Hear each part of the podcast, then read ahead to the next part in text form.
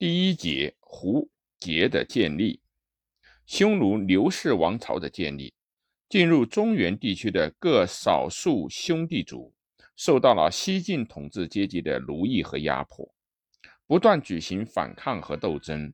到了西晋政权崩溃的前夕，少数民族的贵族大都挣脱了西晋王朝的统治，形成了一种独立的势力。尤其在并州地区，太康之初，原有编辑的民户五万九千二百。到了永嘉之际，汉族人民大部分流亡南下，只剩下民户两万户。胡汉力量的对比发生了变化，汉族大大处于不利的地位，因此进入到汾河流域的匈奴族人，在其部落酋长刘渊的统帅之下，首先独立起来，建立了政权。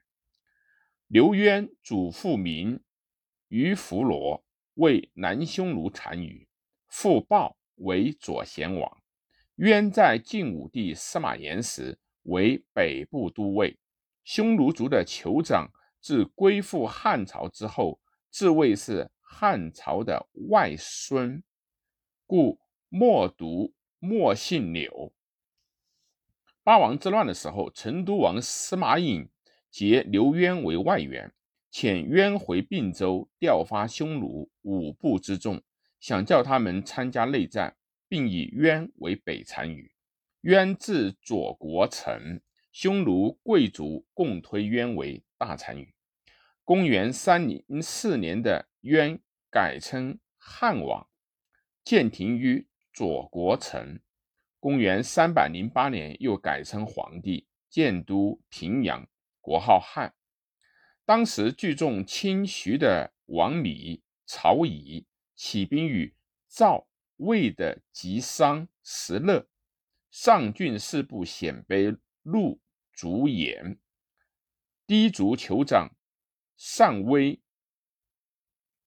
单真等军拥众归渊，以渊为共主。渊以王弥为亲牧，二州牧。弥转战清徐兖豫四州，攻破他所经过的许多郡县。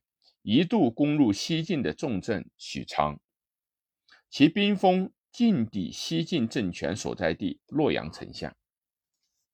一时洛阳震动，城门骤闭。石勒也率众三万转战于魏郡、吉郡、顿丘一带，攻下薄壁五十余处，任命雷主为将军或者都尉，连。拣选了壮丁五万人补充军队。公元三零九年的夏，乐又攻下河北郡县保壁百余处，部众发展到十余万之多。乐屡败晋军，河北诸必保皆请降，送质子。同年，渊义且将攻占黎阳。败晋将王赞与严金，沉杀男女三万余口于黄河。复且指刘聪进为洛阳。公元三一四年，刘渊病死，太子何立，渊第四子冲杀何而自立。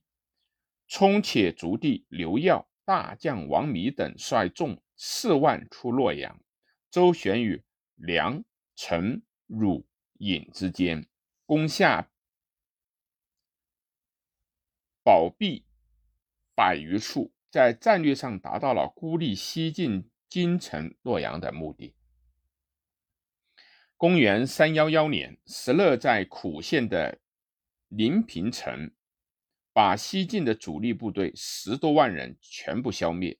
同年夏，刘耀。王弥攻破洛阳，抚晋怀帝。公元三一六年，刘聪又遣刘耀攻破长安，抚晋闵帝，灭西晋。